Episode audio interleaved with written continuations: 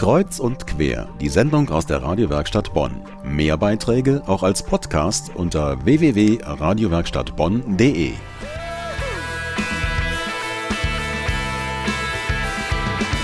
Sie hören Kreuz und Quer am Abend. Bei uns zu Gast ist immer noch Antje Gahl, Ernährungswissenschaftlerin, und wir unterhalten uns über die Milch.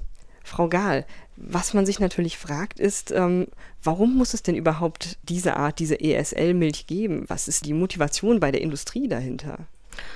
Gut, das äh, kann ich nur vermuten. Sicherlich ist äh, der Milchabsatz ja teilweise sehr stagnierend und auch die Industrie muss sehen, dass sie weiterhin ihre Produkte an den Mann bekommt oder an die Frau bekommt. Es müssen immer wieder Innovationen auf den Tisch ins Regal, um einfach auch neue Kaufanreize zu geben. Das sind also gerade bei den Milchprodukten findet man das ja auch sehr viel. Ob ich im Joghurtbereich gucke, da gibt es also immer die neuesten Kreationen. Bei der Milch, bei der klassischen Milch habe ich eigentlich ja nicht so viele Variationsmöglichkeiten. Und natürlich ist ein Aspekt auch sozusagen die Haltbarkeit eines Produktes, ähm, was dann eben einfach für den Verbraucher sozusagen einen, einen bestimmten Service äh, bietet oder eine Bequemlichkeit bietet, sozusagen, ach naja, ich habe jetzt gerade nicht eingekauft, ach, da steht ja noch die Milch, die ist eben noch ungeöffnet, hält eben einfach länger als zwei, drei Tage. Das sind eben einfach auch so Aspekte, die heute bei, bei vielen äh, Familien oder auch in den Strukturen der, der Haushalte, wir haben ja immer mehr Single-Haushalte, da wird nicht mehr ganz so viel Milch konsumiert konsumiert. Ähm, da ist es einfach bequem, entweder die Haarmilch sozusagen im Vorratsschrank zu haben oder mal eine länger frische Milch im Kühlschrank.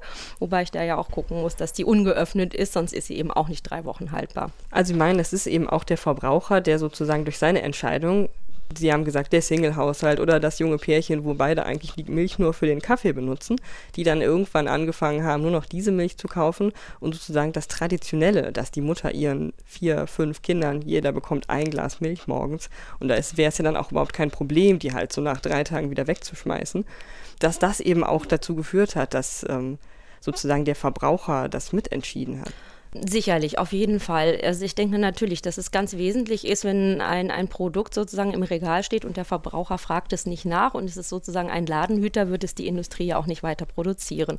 Also von daher ist sicherlich auch das Einkaufsverhalten der Verbraucher schon entscheidend dafür, dass solche Produkte eben auch erfolgreich sind. Und ähm, da scheint man schon einen gewissen Nerv getroffen zu haben.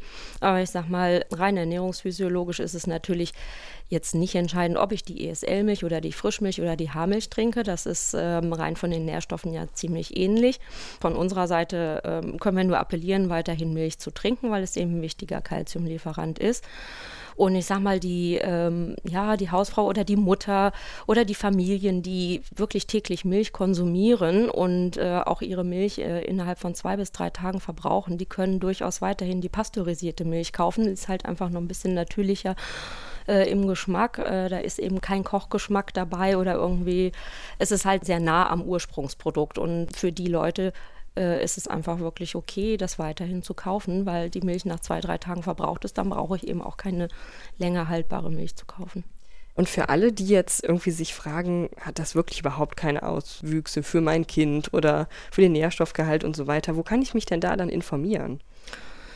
Ja, informieren können Sie sich äh, unter anderem bei den Verbraucherzentralen. Die haben äh, sehr viele Informationen zum Thema Milch. Natürlich auch bei uns bei der Deutschen Gesellschaft für Ernährung, wenn man wissen will, wofür die Milch ernährungsphysiologisch gut ist. Also was bekommt unser Körper über die Milch? Also unter anderem eben Kalzium oder auch fettlösliche Vitamine, die wichtig sind.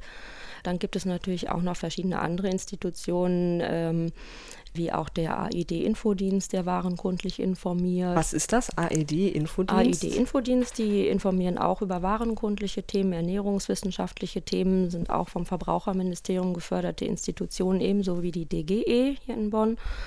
Ähm, und äh, informieren eben, wie gesagt, in erster Linie über warenkundliche Themen. Das heißt, da kann man auch Broschüren kaufen. Wer sich jetzt zum Beispiel für das Thema Milch oder Obst und Gemüse interessiert, kann dort eben auch käuflich Broschüren erwerben, um sich näher in das Thema einzulesen. Bei uns sind es, wie gesagt, bei der DGE mehr die Multiplikatoren, die geschult werden. Wir haben zwar auch einige Informationsbroschüren, aber nicht so sehr warenkundlich ausgerichtet. Ja, vielen Dank. Für alle, die noch mehr wissen wollen, bei uns zu Gast war im Studio Antje Gahl, Ernährungswissenschaftlerin von der Deutschen Gesellschaft für Ernährung e.V.